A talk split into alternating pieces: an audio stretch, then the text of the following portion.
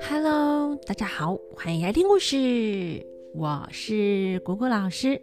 本周一起说故事的是妮妮小朋友。妮妮呀，过年前受伤了，那祝福妮妮早日康复哦。那我们今天就继续来讲镜花园的故事。今天要讲的是灯球有多少。上一次讲到仙姑离开后，这群才女们又继续玩着行酒令，大家使出看家本领，引经据典，玩得兴高采烈。中间呢，还穿插着猜谜游戏呀，讲讲笑话。玩着玩着，天哪，也都快黑了。唐归尘这个时候，他抽到时令双生。就用“黄昏”这两个字来交卷啦。那董清殿就说：“黄昏两个字虽然呢也是时间，又是双声，没错啦，但可惜是个俗语呢。”唐奎成讲：“日至于余渊，是谓黄昏。”出自《淮南子》，哪里是俗语呢？哦，唐圭成的书读的还真多呢。那他们说说笑笑的时候啊，忽然听见远远的传来一阵音乐的声音。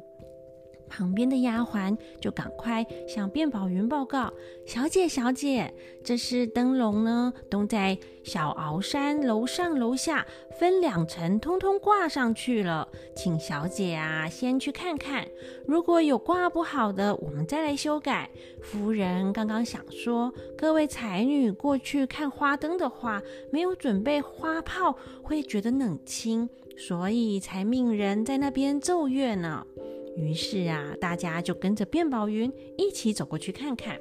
那卞宝云边走边对米兰芬说：“兰芬姐姐啊，要是能够把这些灯球给算出来，我才服气呢。”米兰芬听了就听不懂他在说什么，啊只能够含糊的回答：“啊，妹妹我呢，只能够算算天文啊、地理、算术之类的，怎么会算灯球呢？”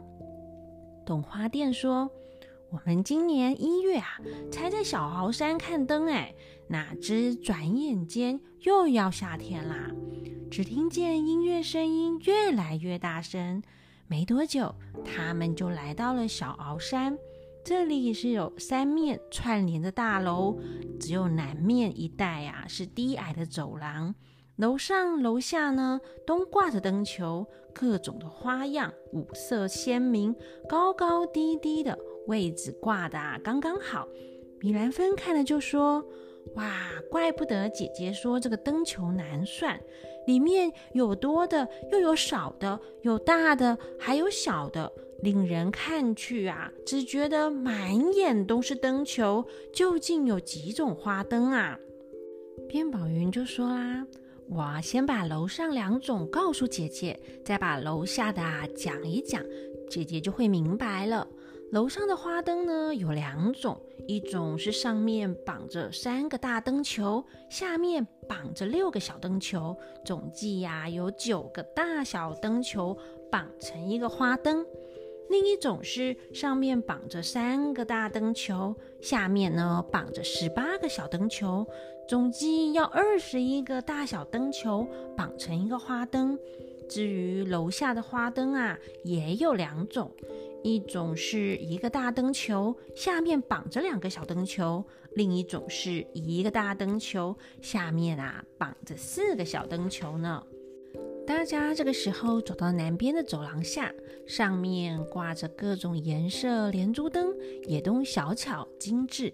一起坐下，由南向北看去，只见东西面各楼上楼下大大小小的灯球无数，真是光彩灿烂，像是天上的繁星，接接连连，令人应接不暇，根本就来不及看，眼花缭乱，还真的难分辨有多少个灯呢。那卞宝云就说：“兰芬姐姐能算出这四种花灯各有多少个吗？”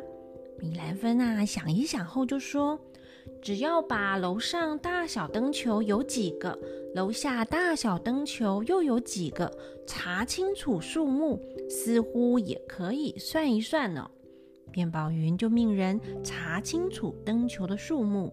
楼上的大灯球啊，哎，算一算，总共有三百九十六个。小灯球呢，有一千四百四十个。楼下呢，大灯球啊是三百六十个，小灯球有一千两百个。哎，大家要算一算，这四种灯，哎，总共各有几个吗？在这边呢，我们再来复习一下。之前卞宝云说，楼上的第一种花灯是上面绑着三个大灯球，下面。绑六个小灯球，就是三大六小，那总计呀有九个大小灯球绑成一个花灯。那第二种呢，是上面绑三个大灯球，下面绑十八个小灯球，总计要二十一个大小灯球绑成一个花灯。楼上的大灯球呢，算一算，总共有三百九十六个。小灯球有一千四百四十个，那楼下的花灯呢也有两种，就是第三种跟第四种的花灯啦。那第三种呢是一个大灯球，下面绑着两个小灯球；第四种啊是一个大灯球，下面绑着四个小灯球。那楼下呢大灯球算一算，总共是三百六十个，小灯球有一千两百个。请问这四种花灯各有多少个呢？对，又是数学题喽。那米兰芬啊，数学很好啊，给他足够的资料就可以算了。他就说啦，这里呢可以用鸡兔同笼的算法。我们先算楼下的花灯，把小灯球一千两百个除以二等于六百，再减掉大灯球三百六十个。剩下的两百四，所以一个大灯球下面呢绑着四个小灯球的第四种花灯，算一算有两百四十个。那三百六十再减掉两百四，等于一百二。算出来啊，一个大灯球下面绑着两个小灯球的第三种花灯就是一百二十个哦。大家听到这边乱掉了吗？没关系，以后啊，大家数学课就会学到鸡兔同笼的数学题啦。现在呢，我们听听故事就好。只能说这些才女们，哎呀，数学可真好啊。那米兰芬就继续说啦。至于楼上的花灯，先把小灯球的数量一千四百四十除以二等于七百二十，再减掉大灯球的数量三百九十六。等于三百二十四，哎，这个三百二十四呢，再除以六等于五十四，所以上面绑三个大灯球，下面绑十八个小灯球的第二种花灯，总共有五十四个。那三再乘以五十四等于一百六十二，大灯球的数量有三百九十六，减掉一百六十二。等于两百三十四，那两百三十四再除以三等于七十八，这七十八个啊，就是第一种花灯的数量了。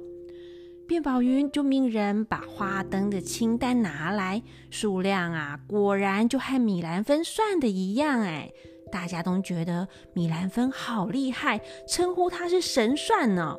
那刚刚灯球的数学题，姑姑老师也有画下来，放在 Story 姑姑的网页上。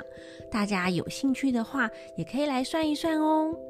那回到故事，他们呢就边欣赏花灯边听音乐。过了一会儿，又怕待得太晚，大家又散步回去凝翠馆。回去后又继续玩着行酒令，大家说说笑笑。转眼间，终于每个人啊行酒令都轮过一遍，最后轮到殷若花了。殷若花就把签筒摇一摇，说：“我们一开始是用‘五百岁为春’这吉祥的好句子，现在轮到我，嗯，我得想个好结尾。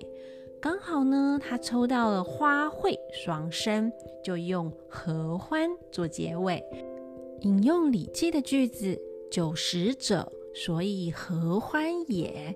正好就为今天的聚会做个收尾，大概就是啊，有酒喝，有东西吃，大家都很欢乐啊。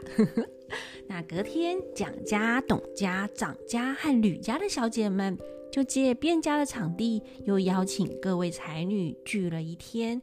那唐归城、殷若花和史丢探他们也借宁翠馆啊，再请了大家一次酒席。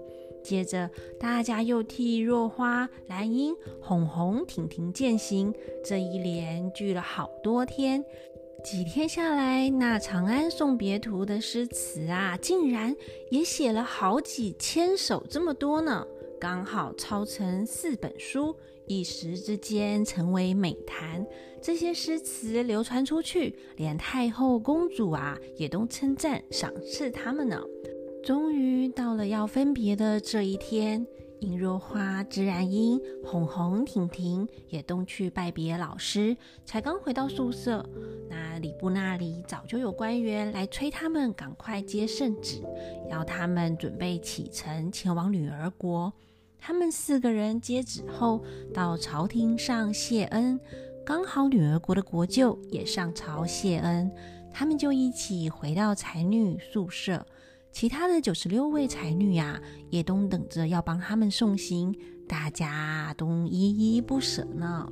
那另一边，国舅啊，已经命人把三辆飞车陆续的放在庭院中。大家也好奇，看着这飞车，到底他们要怎么搭乘飞车回去女儿国呢？欲知后事如何，且听下回分解。那我们就下回分解喽，拜拜。